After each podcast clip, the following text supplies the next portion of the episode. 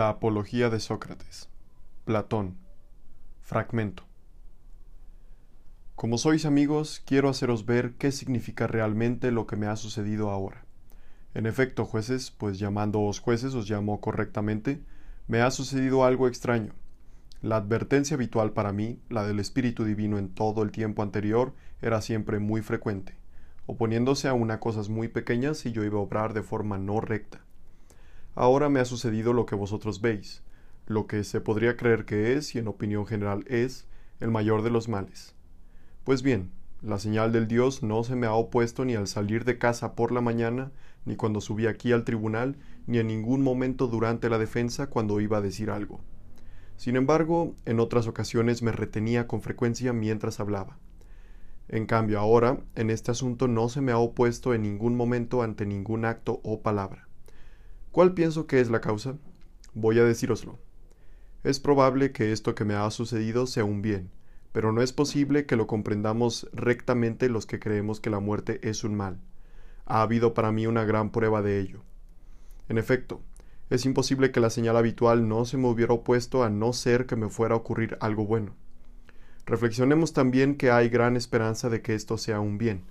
La muerte es una de estas dos cosas.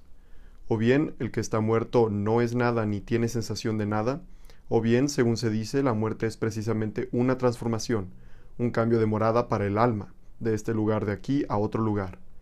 Si es una ausencia de sensación y un sueño, como cuando se duerme sin soñar, la muerte sería una ganancia maravillosa. Pues si alguien, tomando la noche en la que ha dormido de tal manera que no ha visto nada en sueños, y comparando con esta noche las demás noches y días de su vida, tuviera que reflexionar y decir cuántos días y noches ha vivido en su vida mejor y más agradablemente que esta noche, creo que ya no un hombre cualquiera, sino que incluso el gran rey encontraría fácilmente contables estas noches comparándolas con los otros días y noches. Si en efecto la muerte es algo así, digo que es una ganancia, pues la totalidad del tiempo no resulta ser más que una sola noche.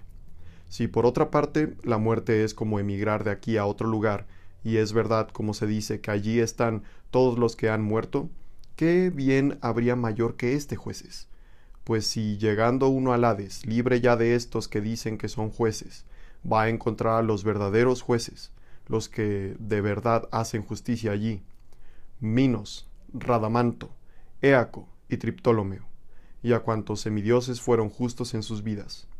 ¿Sería acaso malo el viaje? Además, ¿Cuánto daría alguno de vosotros por estar junto a Orfeo, Museo, Hesiodo y Homero? Yo estoy dispuesto a morir muchas veces si esto es verdad, y sería un entretenimiento maravilloso.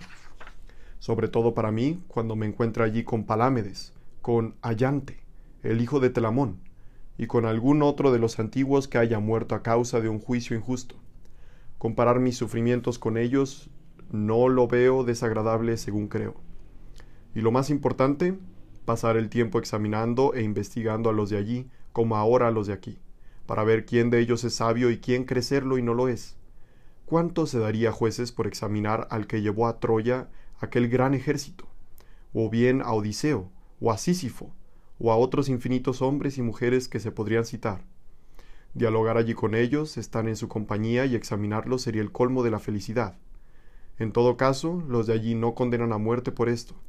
Por otras razones son los de allí más felices que los de aquí, especialmente porque ya el resto del tiempo son inmortales, si es verdad lo que se dice claro.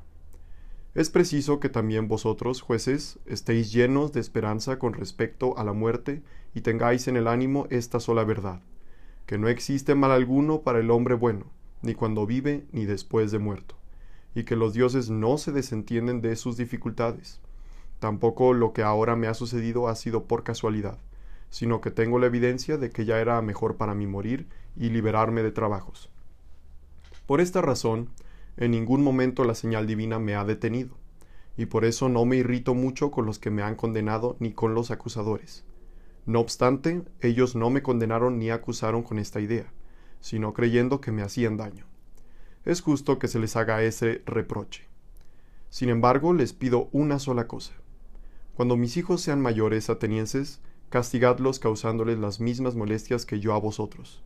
Si os parece que se preocupan del dinero o de otra cosa cualquiera antes que de la virtud, y si creen que son algo sin serlo, reprochadles, como yo a vosotros, que no se preocupan de lo que es necesario y que creen ser algo sin ser dignos de nada. Si hacéis esto, mis hijos y yo habremos recibido un justo pago de vosotros. Pero ya es hora de marcharos, yo a morir y vosotros a vivir. Quien de nosotros se dirige a una situación mejor es algo oculto para todos, excepto para el Dios.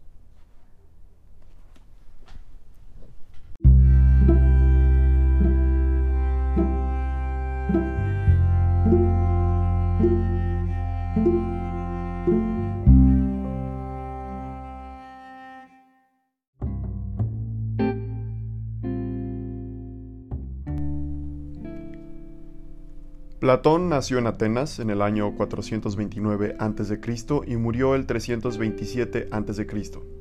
Hijo de Aristón, descendiente de Codro, el último rey de Atenas, hijo de Melanto, descendiente del mismísimo Poseidón, según el político ateniense Trásilo. Dado al linaje de Platón, nunca pasó por problemas económicos y tuvo una educación totalmente aristocrática, que en aquel entonces significaba cultivar tanto el cuerpo como el espíritu, engullendo todo tipo de exquisiteces como las matemáticas, la pintura, la música y la gimnasia.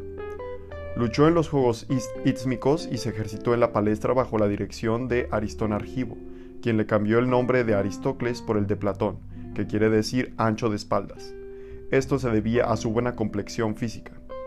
Conoció al filósofo Sócrates a sus 20 años y se convirtió en uno de sus discípulos más jóvenes que ayudarían a preservar la memoria y pensamiento del hombre más sabio de Grecia en su momento.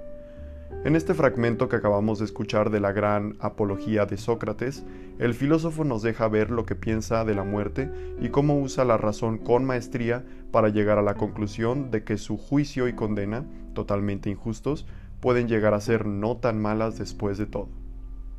Les ha hablado el pollo Ojeda desde este rincón del mundo. Muchas gracias por haberme acompañado.